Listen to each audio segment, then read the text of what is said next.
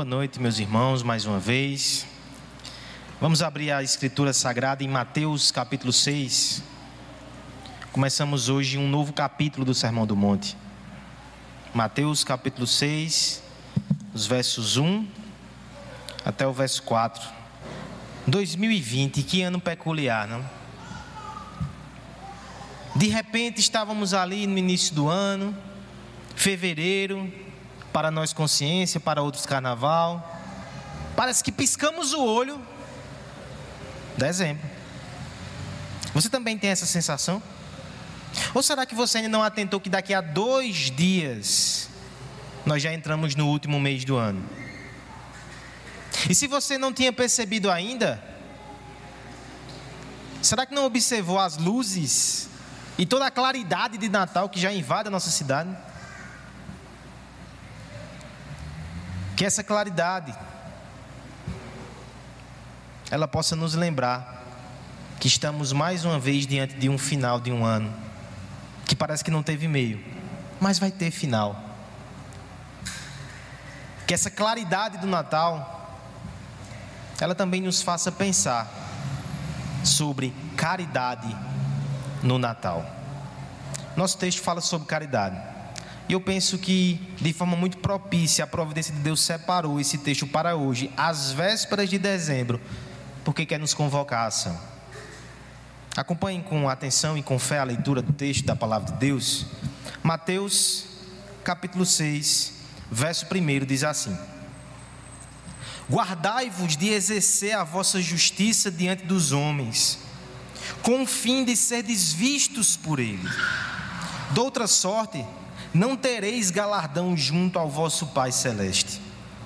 Quando, pois, deres esmola, não toque trombetas diante de ti, como fazem os hipócritas nas sinagogas e nas ruas, para serem glorificados pelos homens. Em verdade vos digo que eles já receberam a recompensa. Tu, porém, ao dares esmola, ignore a tua mão esquerda o que fez a mão direita para que a tua esmola fique em secreto, e teu pai, que vem em secreto, te recompensará. Caridade, fraternidade, solidariedade, todos esses sentimentos parecem aflorar no final do, do ano, no coração até daqueles que são mais sensíveis, insensíveis, na verdade. Mas não se engane, por trás dessas lutas e por trás dos enfeites natalinos, existe uma batalha a ser, a ser travada. Na verdade, várias batalhas estão sendo travadas. Eu não estou me referindo, talvez, à mais óbvia delas: o menino da manjedoura e o velhinho que supostamente desce pela chaminé. Nós nem temos chaminé no Brasil, mas existe essa batalha, né? Eu quero mencionar para vocês hoje aqui uma batalha que acontece no interior desse velhinho. Você sabia que existem faces distintas dessa figura um tanto quanto mitológica e natalina chamada Noel? O nome dele, na verdade, não era Noel. O homem que ensejou toda essa cultura e toda essa figura foi um bispo cristão da Turquia. O nome dele, Nicolau de Mira. Um homem que ele foi bastante proativo na obra do Senhor. Por exemplo, Nicolau de Mira, ele participou do conselho de Nicéia em 325, ele defendeu a verdade cristã. Dizem na boca miúda, que é isso, pastor? Que ele golpeou na face o herege Ário, tão rígido que ele era na doutrina verdadeira. Isso não combina tanto assim com o Papai Noel, né? Esse homem também ele foi um confessor da fé cristã. Ele foi capturado, foi torturado e não negou a fé cristã. Veja que homem interessante para nós conhecermos a sua história. Só que na verdade, o que mais se destaca aí em Nicolau, não é? São as suas obras de caridade. Ele de fato teve um ministério muito forte de ajuda, de auxílio, de doação e de serviço aos pobres. Inicialmente, a igreja cristã, como forma de valorizar esse homem ressaltar suas obras, ela fazia diversas obras de caridade no dia 6 de dezembro, que era o seu aniversário. Daí para o Natal foi um pulo que aconteceu ao longo dos séculos. Mas ao longo dos séculos, irmãos, tiveram também algumas coisas que foram sendo alteradas na história de Nicolau até que ele virasse Noel. Por exemplo, na Europa, começaram a usar de forma legalista o legado do nosso bispo Nicolau. A ideia era: as crianças bondosas receberão presentes de Nicolau. As crianças maldosas serão visitadas por um espírito que vive na floresta. Pesado, né? Talvez isso ajudasse a educar as crianças, mas mudou um pouco a essência do Noel. Aquele que doava de graça agora é legalista. Se for bonzinho, eu dou. Se não, eu castigo. Mas nada se compara ao que aconteceu nos últimos anos, nas últimas décadas. A geração da publicidade, a geração da Coca-Cola, vinculou todo esse legado a simplesmente uma festa consumista, onde os presentes são trocados tão somente entre as famílias e a gente se fecha. As raízes de caridade de Nicolau viraram a troca de presentes consumistas de Noel. E antes que você celebre, diga: essa tradição não é minha mesmo? Eu quero saber de Jesus, Noel, ah, que problemão. Eu quero lhe dizer que esse problema não está presente somente em Noel. Publicidade, caridade, elas se degladeiam também nos nossos corações. Isso é tão importante, irmãos, que o verdadeiro Natal, o Senhor Jesus Cristo, ele fala sobre isso nessa passagem. Nós entramos aqui numa nova sessão do Sermão do Monte.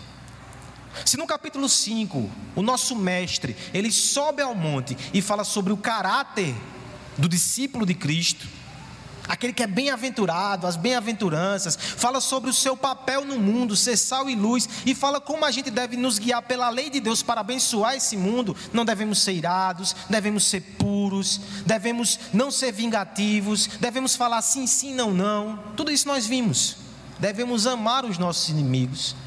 A partir do capítulo 6, agora, o Senhor Jesus vai falar sobre a nossa espiritualidade, a espiritualidade dos discípulos. E ele vai colocar três áreas representativas aqui: doar, orar e jejuar. Dos versos 1 a 4, doar. Dos versos 5 a 8, outro domingo, orar. E dos versos 16 a 18, jejuar. Há um hiato aqui do verso 19 até o verso 15, é um parêntese que Cristo faz e nos ensina a orar através da oração de Pai. Tudo isso nós veremos. Mas hoje à noite, a primeira lição sobre a verdadeira espiritualidade dos crentes tem a ver com aquilo que nós doamos. Vou resumir o ensino dessa passagem em uma proposição. Se você gosta de anotar, a hora seria essa. A espiritualidade cristã envolve a caridade, mas rejeita a publicidade, porque espera no Senhor a recompensa. Três elementos: caridade, publicidade e recompensa. A espiritualidade cristã envolve caridade, mas rejeita a publicidade, porque espera no Senhor a sua recompensa. Vamos à primeira verdade desse texto? A espiritualidade cristã, ela envolve caridade. Convido a igreja a ler comigo os versos 1 a 4 mais uma vez, para que esse texto fixe na sua mente. Todos juntos? Guardai-vos de exercer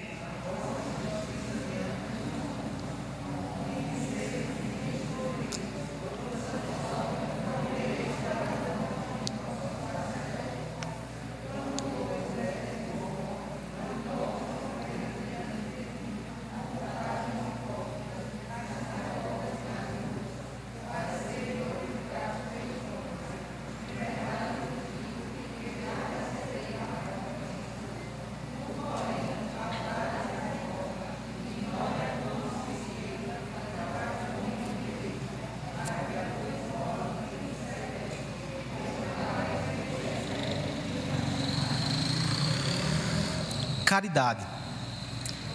Essa palavra, ela tem origem no latim, basicamente significa tratar com afeto ou dar valor a alguém.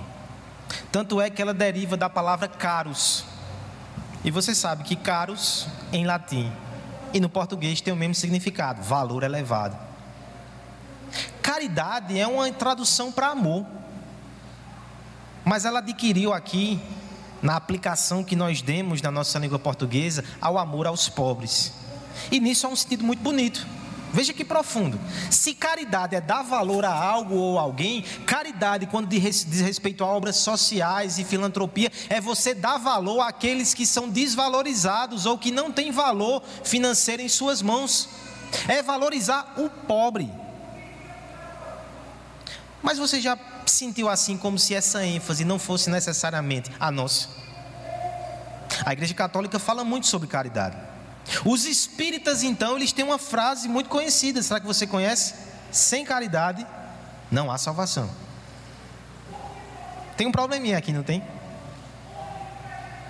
Isso nos direciona à salvação pelas obras. No entanto, isso não quer dizer que não haja espaço na Escritura e no Evangelho para uma caridade que flua de Cristo. Uma caridade que se baseia na salvação pela graça mediante a fé.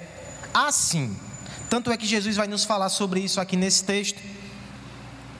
Eu quero que você preste atenção que Jesus vai dizer assim logo de início: Guardai-vos de exercer a vossa justiça. Olha que aspecto interessante.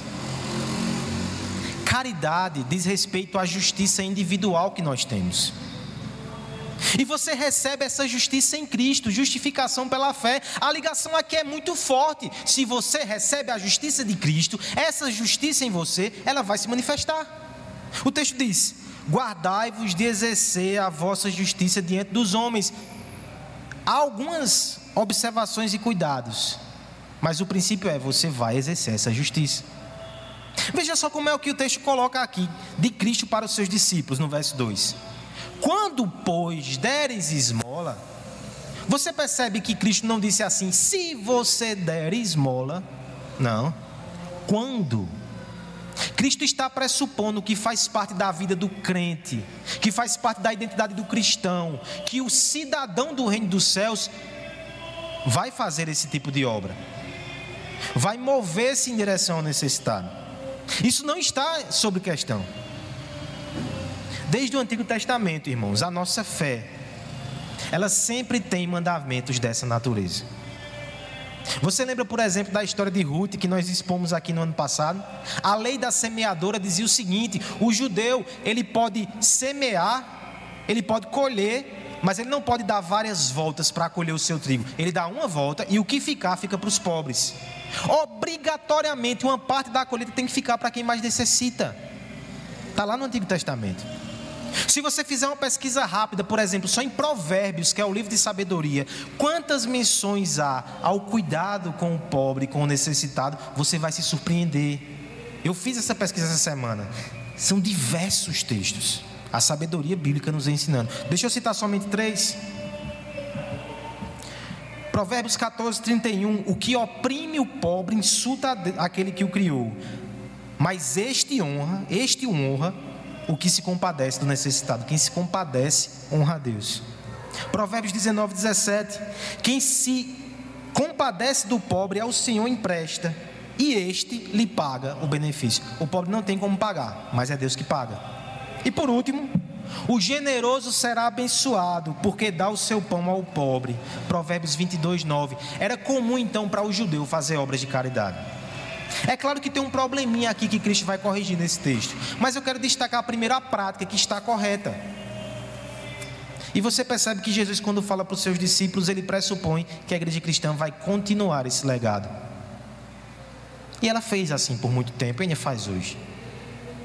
Os cristãos primitivos, eles foram capazes de vender as suas posses para repartir com seus irmãos, porque havia uma crise gigantesca ali.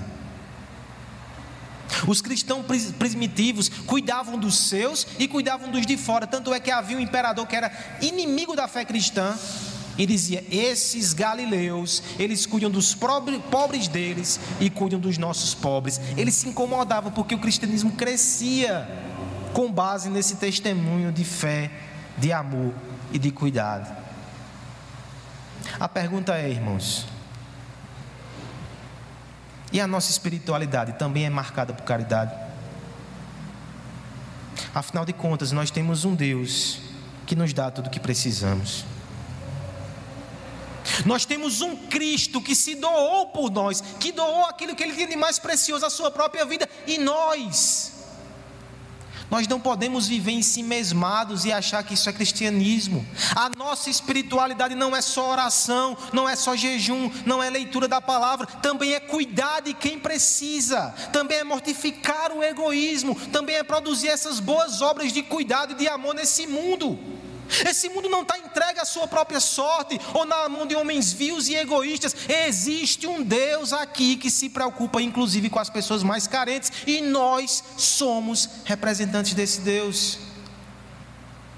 Nós precisamos é olhar para aquilo que Cristo fez, aprender com Ele e também abrir a nossa mão. A benevolência que foi feita a nós deve nos constranger a abençoar.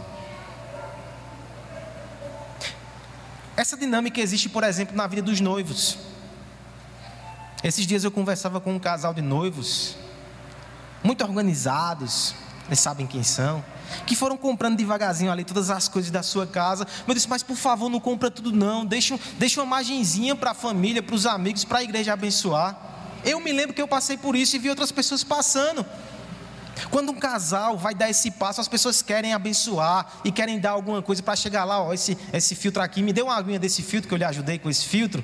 Existe esse, esse senso de comunidade que quer abençoar. Eu passei por isso e quando eu me lembro como eu fui abençoado, e Letícia, na época que, que a gente se casou, e eu vejo alguém se casando, eu quero retribuir. Você percebe que muito mais nós temos recebido de Deus todos os dias e nós recebemos de Cristo, o sentimento tem que ser o mesmo. Deus me deu e me dá tanto. Cristo me deu e me dá tanto, eu quero retribuir, Senhor. E se eu não tenho como retribuir a ti, porque tu és o dono do ouro e da prata, deixa eu retribuir a quem não tem. É como se fosse assim, Juju. Você está com o coração assim queimando porque você quer fazer alguma coisa para Jesus e é segunda. Aí você pensa, meu Deus, a igreja está fechada, o que é que eu vou fazer? Aí passou uma criança na sua casa que não tem, não tem tanta condição, pede ajuda, corre lá dentro, pega roupa, pega brinquedo, dá. E quando você fizer isso, sabe a quem você está dando? A Deus. A gente pode servir ao nosso próximo e servir a Deus também através desses gestos. Na verdade, a gente não pode, não, a gente deve. O Senhor nos convoca a isso. Tudo isso começa pela gratidão no coração, irmãos. Porque nós devemos entender que do céu jorra essa fonte perene da bênção divina. Essa fonte que irriga os nossos campos, que prepara as nossas colheitas, que abastece as nossas despesas. E somente aquele que é cego para a providência de Deus não inclina o seu coração em gratidão, em adoração. Somente aquele que atribui todo o seu sucesso ao seu mérito pessoal poderia recusar-se a repartir com quem precisa os benefícios que recebeu de Deus. Mas você nessa noite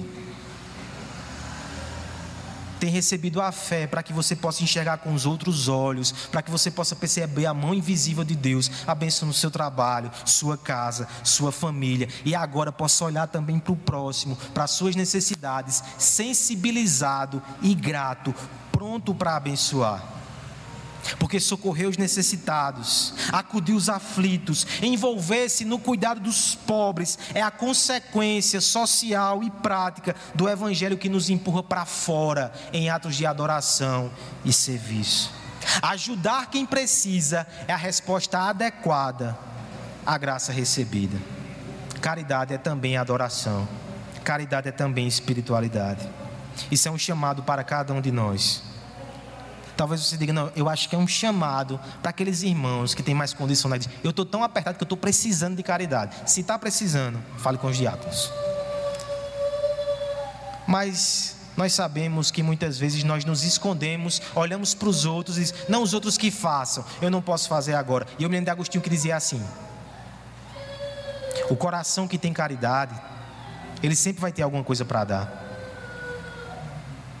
Atenção Atenção. Se você não tem recurso material, você pode dar ouvidos e você pode dar braços a quem precisa. Eu entendo que aqui também tem um chamado coletivo, irmãos, para nós como igreja. No começo do ano nós fizemos obras tão gratificantes nessa área. O Senhor nos usou para abençoar famílias que precisavam. Veio a pandemia, esses trabalhos diminuíram. Mas será que o Senhor não está nos convocando para abençoar agora no final do ano? Que possam surgir ideias aqui no seio dessa igreja. Alguns dias atrás, o irmão Everaldo comentava comigo sobre aquela, aquela casa de, de assistência a pessoas com dependência química que já estão precisando de novo. Quem sabe o Senhor não está nos chamando nessa noite para dar àqueles irmãos um presente de fim de ano e de Natal. Vamos participar disso, porque caridade faz parte da nossa espiritualidade. E é inclusive um teste. Eu não posso passar adiante sem falar sobre esse teste. Um pastor do passado chamado Robert McChain, pregando no, em Mateus 25, que foi o texto que, Mateus, que Lalo leu ainda há pouco, ele dizia o seguinte à sua igreja: Alguns de vocês aqui não têm prazer algum em doar.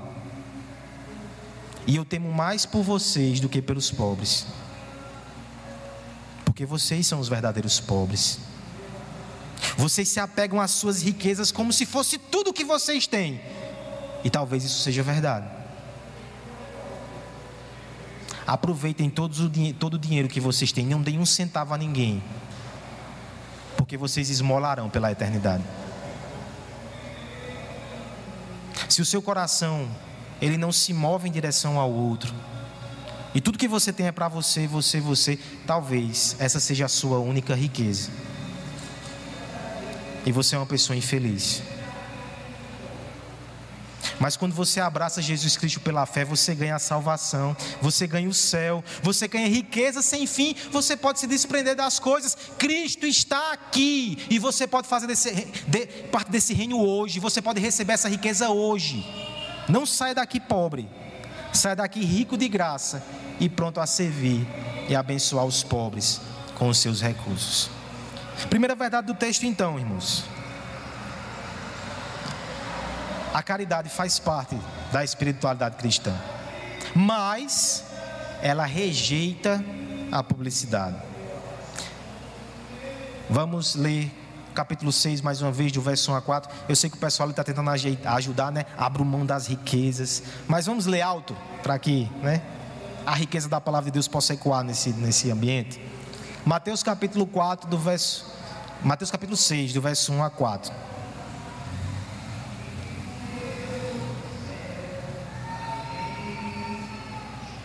Mateus capítulo 6, do verso 1 a 4. Guardai-vos de exercer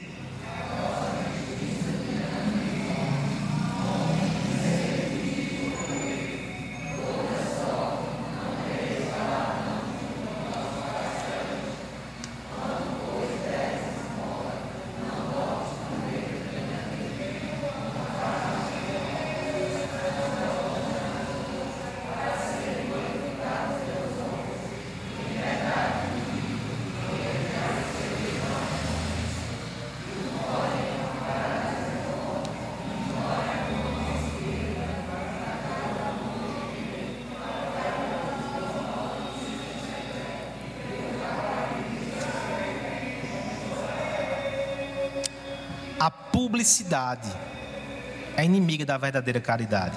E não só porque ela desvirtuou a figura do Natal e até a figura do Noel também usou para fins comerciais. Mas o impulso da publicidade pode perverter e corromper as boas obras. Na verdade, o que Cristo descreve aqui é uma prática certa com motivações erradas. Você tem a seguinte cena: alguém que vai fazer uma oferta, que vai fazer uma caridade, que vai fazer uma obra social, mas o verso 2 já vai dizer um problema. Quando, pois, deres esmolas, não toqueis trombetas diante de ti. Qual é a ideia? Alguém que vai escolher a hora mais movimentada, alguém que vai escolher um lugar de evidência, alguém talvez que vai postar em suas redes ou fazer algum tipo de estardalhaço. Olha o que o texto vai dizer: você está fazendo para ser visto.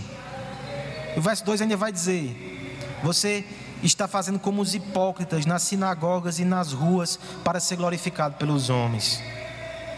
Você consegue perceber o problema aqui? O Senhor nos chama a fazer, a servir para a glória dEle. Quando nós fazemos para aparecer, a gente está com uma máscara de religioso, uma máscara de crente, uma máscara de piedoso. Aí Cristo vai dizer: Eu vejo além da máscara, você é um ator. Você está fazendo para você. Parece que é para Deus, mas não é para Deus. Você está chamando a atenção para si mesmo. Isso é um grande problema, irmãos. Veja que isso é tão forte que no verso 3 o Senhor vai prescrever uma medida um, quanto, um tanto quanto radical para nós. Verso 3: Tu, porém, ao dares esmola, ignore a tua mão esquerda o que faz a direita. Você percebe o que está sendo dito aqui? Eu não vou somente tentar ser discreto e ocultar o meu feito dos outros, até de mim mesmo. Porque talvez você seja daquele tipo que não sai espalhando por aí, mas você resista no seu caderninho do seu coração. E no fundo, isso vai nutrir alguma espécie de raiz de orgulho em você. Graças a Deus, Senhor. O povo aqui é muito insensível, mas eu ajudo quem precisa. E não só ajudo, graças a Deus eu ajudo e nem digo. Você percebe que esse tipo de exposição no coração já é problemática? Spurgeon dizia assim: quando fizer uma boa obra, vira logo para o outro lado e vai fazer outra coisa. Não fica olhando muito para ela, porque se você admirar demais, você vai corromper ela. As nossas obras têm que ser invisíveis até de nós mesmos. Esse é o grande objetivo do cristão, ser invisível. Para que Cristo que está por trás de nós seja visto.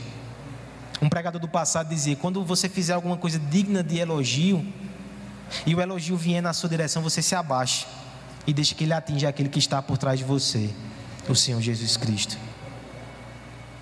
Esses dias, irmãos, é, eu estava acompanhando algumas notícias e fiquei sabendo que no Teleton, aquele parece o Criança Esperança do SBT, né? Houve uma doação anônima de um milhão de reais. Interessante que o apresentador Danilo Gentili ele compartilhou no Twitter dele e colocou exatamente esse texto de Mateus capítulo 6. E o que eu fiquei pensando naquela noite, que foi alguns meses antes desse sermão, já com esse sermão em mente, você percebe que quando não há o nome de alguém, você fica, eu vou agradecer a quem? Ora a quem? A Cristo. Esse é o princípio da invisibilidade. Eu fico oculto para que as pessoas digam: eu vou agradecer a quem? Agradeça a Deus, agradeça a Cristo. Eu fui somente um instrumento e o instrumento tem que ser discreto mesmo. O instrumento não pode chamar atenção. O instrumento não pode roubar a cena. Nós estamos aqui para colocar o nome de Deus e a glória de Deus em evidência. Agora, isso não vai ser fácil, certo? O verso 1, ele usa a seguinte expressão: guardai-vos de exercer a vossa justiça. Pensa um pouquinho, o que é, que é guardai-vos? Eu vou guardar onde? Eu vou esconder, vou guardar, não vou fazer a obra, não é isso. O guardai-vos aqui é como se você põe um guarda. A tradução mais literal do verbo aqui prosequete do grego é seja cuidadoso, seja antecioso, vigie os seus pensamentos. O que o texto está dizendo aqui é que, por instinto, por natureza, a gente vai fazer para aparecer. Ele não alivia para nós, ele sabe quem nós somos. Nós precisamos ir na contramão da nossa natureza, mortificando a nossa carne e nos esforçando para que só Cristo receba o louvor e receba o destaque. Alguém já parafraseou esse texto dizendo assim: quando fizer o bem, tenham cuidado para que seu gesto não vire uma peça de teatro, porque pode ser um bom espetáculo, mas Deus não vai aplaudir.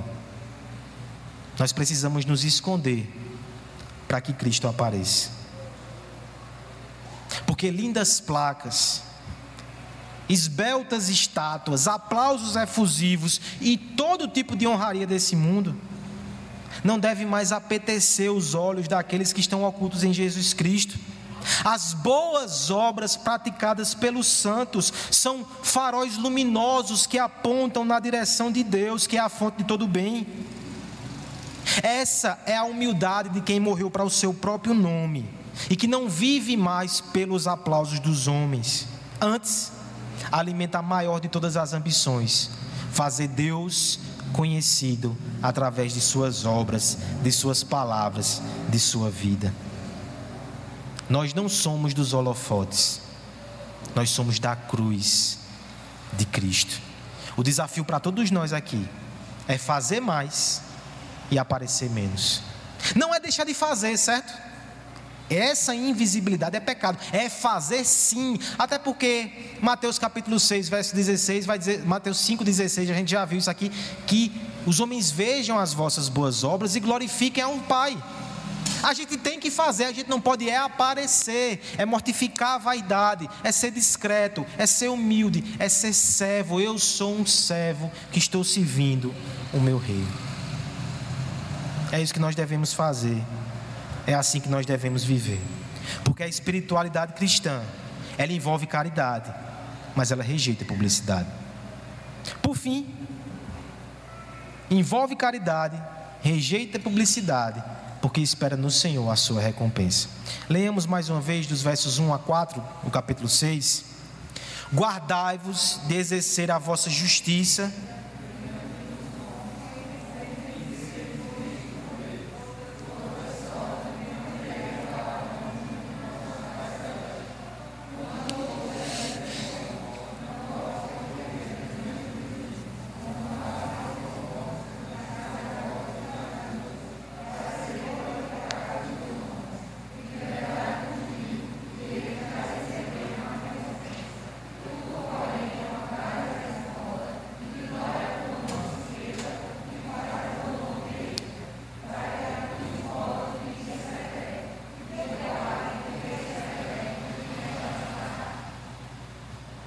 será que nós teremos amigos secretos em ano de pandemia? Alguns dirão, não, por razões sanitárias. E outros usarão com desculpa porque tem pavor amigo secreto. Amigo secreto é uma coisa complicada porque a gente precisa colocar um valor para não ter contenda na hora dos presentes. Então imagine que você está com seus amigos ali da igreja, o pessoal está numa situação financeira que está precisando até de caridade, né, os jovens, e você estabelece que vai ser 10 reais o valor do presente. Cada um chega com sua caixinha discreta, embalada. De repente alguém chega com um presente desse tamanho aqui, que só o papel que ele usou para cobrir a embalagem certamente foi mais de 10 reais. Começa a ficar aquele incômodo. Quem será que vai ganhar isso? Que vai ficar constrangido porque não vai dar um presente à altura? E essa pessoa, será que ela está dando para na expectativa de receber algo muito bom também e ninguém se preparou para isso? Você para para pensar como é que pode haver esse tipo de tensão em troca de presentes? O ser humano ele tem uma dificuldade com essa questão de trocar presentes, de receber recompensas. Isso se revela até numa simples brincadeira de amigo secreto. Mas veja que o Senhor não despreza totalmente esse nosso impulso, esse nosso ímpeto, ele santifica. Porque ele também promete recompensas para nós nesse texto. Ele também promete recompensar a caridade. E talvez alguém diga: peraí, Senhor, não, não, não, não, não, não, não aceito. Eu devo fazer somente por gratidão. Eu devo olhar para Jesus Cristo, imitá-lo e fazer ponto. Certo, irmão? Está correto. Essa tem que ser a motivação principal. A glória de Deus, o amor a Deus, a gratidão por Jesus. Mas além disso, o Senhor sabe que nós também nos movemos com essas expectativas de receber, de ser presenteado. Ele diz: tudo bem, eu vou saciar o seu coração. Isso não é necessariamente errado. C.S. Lewis, em Peso de Glória, vai dizer assim: que nem toda recompensa é uma recompensa que a gente pode chamar de interesseira. O namorado que se esforça, que cuida da sua namorada, que cultiva amor, qual é a recompensa que ele espera? Casamento. Ou deveria ser assim, jovem cristão. E se ele for agraciado com a sua noiva e constituir família, esta recompensa, ela não é interesseira, ela foi a, a consumação do amor. Interesseiro é se ele casasse esperando receber dinheiro. Aí não. Na vida cristã também, quando nós esperamos a recompensa correta da pessoa correta, você não é interesseiro. Você está simplesmente agindo segundo a palavra. E o Senhor nos fala aqui que nós iremos receber recompensa. O problema, na verdade, é quando nós esperamos a recompensa errada da pessoa errada. É isso que o texto vai dizer. Você quer receber dos homens, se você fizer para ser visto pelos homens, verso 2, você já recebeu a sua recompensa. Se você fizer para receber dos homens, você não tem galardão diante de Deus. Os aplausos, os elogios, o tapinha nas costas vai ser tudo que você vai ter. Deus não vai entregar mais nada a você. A pergunta então, irmãos, é se nós queremos receber de Deus ou dos homens. E olha que o versículo 1 deixa claro que essa recompensa é espiritual. O fim do versículo 1 vai dizer: Não tereis galardão junto ao vosso Pai Celeste. Não é nem que Deus vai nos dar nada aqui, se der bênção. Mas toda vez que nós compartilhamos a nossa riqueza aqui na terra, Ele guarda para nós uma riqueza no céu que é melhor. Galardão a gente não sabe o que é, mas uma coisa eu sei: é um presente de um Pai que nos ama e que é feliz em abençoar o seu povo, quando eles abençoam outras pessoas. Quem não vai querer isso? Quem não vai querer receber essas dádivas? E olhe que incentivo maravilhoso. Eu olho para trás, vejo o que Deus fez, vejo o que Cristo fez e digo: vou abençoar as pessoas. Eu olho para o presente, olho para as minhas mãos e digo: Deus me deu tanto, eu posso abençoar, eu posso repartir. Eu olho para o futuro e digo: Deus está preparando presentes para mim, eu posso repartir, eu posso doar, eu posso. Mas o texto coloca aqui uma exclusão muito forte, irmãos. O verso 2 termina assim. Leamos o verso 2 todo. Quando, pois, deres esmola, não toque trombeta diante de ti, como fazem os hipócritas, nas sinagogas, nas ruas, para serem glorificados pelos homens. Preste atenção no final. Em verdade vos digo que eles já receberam a recompensa. Esse receberam a recompensa é muito forte, irmãos. Nós temos aqui uma palavra que significava recibo legal. A ideia é: você tem o seu recibinho aqui nem vá apresentar essa nota fiscal diante de Deus. Ele não vai lhe dar mais nada. Você não vai receber duas recompensas, não. Ou os homens, ou Deus. Você tem que saber qual é a recompensa que você quer. O seu coração é inclinado a Deus ou é inclinado ao louvor dos homens? Se for ao louvor dos homens, ele tem uma péssima notícia você nunca vai ficar satisfeito. Essa semana faleceu um grande jogador de futebol, um personagem controverso, mas sem sombra de dúvidas, um homem de sucesso na sua carreira. E Guilherme mandou um texto para mim muito interessante do escritor uruguaio Eduardo Galeano falando sobre Maradona. Ele usa até algumas palavras assim que beiram a idolatria, dizendo que Maradona é o mais humano dos deuses. Ele precisava vir para EBDeus de manhã ouvir o nosso professor André falar. Mas entre as suas palavras poéticas que descrevem Maradona, teve um que chamou muito a minha atenção. Que dizia assim: Maradona se dopava em festas tristes para esquecer ou ser esquecido, quando já estava encurralado pela glória e não podia viver sem a fama que já não deixava viver. A glória dos homens sufocava ele. E ele se drogava para esquecer aquilo. Ao mesmo tempo, ele não conseguia viver sem aquilo. É como um pastor do passado dizia: as coisas que o mundo oferece para nós são como água do mar. A gente bebe, bebe, bebe, bebe, e quanto mais bebe, mais sede dá.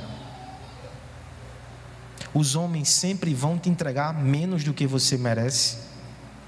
E sempre vão te entregar aquilo que perece, aquilo que não sacia a tua alma. Por isso que eu acho muito bonito a gente olhar para o galadão. Eu nem mereço, eu não estou fazendo nada demais, eu estou só retribuindo um pouco daquilo que Deus fez, mas Deus ainda me dá mais do que eu mereço. Eu lhe pergunto: onde é que está o seu coração? Onde é que estão os seus olhos? Qual é a recompensa que você quer? Pare, pare, Pare de ficar correndo atrás da glória do mundo.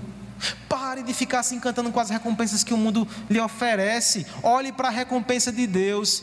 Abra a mão, abençoe e sirva para a glória de Deus. Juju, você já viu uma experiência assim que tem uma criança que está diante de dois bolinhos e ele diz assim: ó, se você não comer, parece que não é assim não, é um bolinho Aí disse: se você não comer, eu trago outro e você come dois daqui a pouco. E a maioria das crianças não consegue esperar e pá, come logo aquele bolinho. O galardão funciona assim, sabe? Deus dá tudo o que a gente precisa aqui na terra e diz: olha, se você repartir, se você doar, não se preocupe não. Quando eu voltar, eu lhe dou muito mais. Se a gente tem fé, se a gente crê na palavra de Deus, a gente não vai se apegar às nossas coisas. Aqueles objetos que estão parados na sua casa. Eles poderiam estar abençoando alguém. Você pode viver de forma mais simples para que você possa abençoar outras pessoas. Você pode se desapegar de algumas coisas. E nisso tudo a promessa é: vá, meu filho. Na casa do seu pai tem, tem tudo que você precisa e muito mais. Não fique se agarrando. Doe, distribua para a glória de Deus. Isso é um chamado à caridade, irmãos. Isso faz parte da espiritualidade. Nessa noite nós começamos mencionando que até o bom velhinho deixou de ser caridoso, se tornou legalista e depois se tornou um personagem de publicidade. Nós não, não, não podemos perceber, permitir que o nosso coração e a nossa família entre nisso.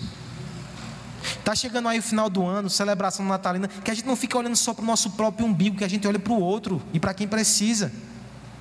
E fazendo isso, que possamos redimir até esses símbolos natalinos. Quem sabe até o Papai Noel. Quer isso, pastor? Está dizendo que eu vou botar roupa de Papai Noel dentro de casa? Seja caridoso comigo, não é isso que eu estou dizendo, não. Mas deixa eu lhe dar um exemplo de alguém que foi muito feliz e provocativo em redimir esse significado. C.S. Lewis. Nas crônicas de Nárnia tem Papai Noel, você já sabia disso? Só que como é que ele faz? As crianças estão ali na casa do castor. E de repente eles ouvem um sino e o castor arregala os olhos, dizendo: Como? Que barulho é esse? Eu esperava nunca mais ouvir esse barulho. E quando eles saem lá fora, lá vem o bispo Nicolau com as suas renas e o seu trenó. E começa a distribuir presentes às crianças e diz: Faz muito tempo que eu não vinha. Porque tudo era gelado, a rainha do gelo dominava tudo e não existia Natal, mas o mal está indo embora. E eu voltei para anunciar que o rei verdadeiro vem aí. Aslan vive e reina. Por isso o Natal voltou. Vocês podem distribuir presentes e podem se alegrar. Aslan, não aquele, não sei onde está, mas o nosso rei, ele está vencendo a frieza desse mundo. E você, a semelhança desse Noel, pode distribuir presentes de caridade para toda a humanidade. E quando fizer, não aponte para você, não aponte para Noel, aponte para Jesus Cristo, que é a fonte de generosidade. Consagre a sua vida a Ele, consagre os seus bens a Ele. Abençoe, no meio desse mundo frio, que você seja o calor do amor fraternal que vem da cruz de Cristo. Vamos orar, irmãos pedindo para que o Senhor nos ajude a ser mais generosos e caridosos, pedindo para que o Senhor nos ajude a, como igreja, também revelar essa face amorosa de Deus. E logo depois, os irmãos da música, eles vão cantar uma canção de consagração que também fala sobre isso. Pai amado, Pai bendito, nós te adoramos, Senhor, porque o Senhor tem nos dado tudo o que precisamos. Nós reconhecemos, como fizemos aqui nessa liturgia, que é de ti que vem o nosso sustento. Que o Senhor nos deu, na verdade, muito mais do que precisávamos e merecíamos. O Senhor nos deu o teu filho Jesus Cristo. Nos ajuda, Pai, a em tempos de egoísmo e indiferença, abençoar esse mundo abençoar quem precisa, como reflexo da tua obra em nós. Nos faz olhar para a cruz e ser motivados a abençoar. Nos faz olhar, Senhor, para a tua graça hoje e ser motivado a abençoar. Nos faz olhar para o futuro, para o céu e para a riqueza e os galardões que o Senhor tem prometido para nós e nos faz abençoar hoje. Abençoa-nos para que sejamos bênçãos individualmente, como família e como igreja, no nome de Jesus. Amém.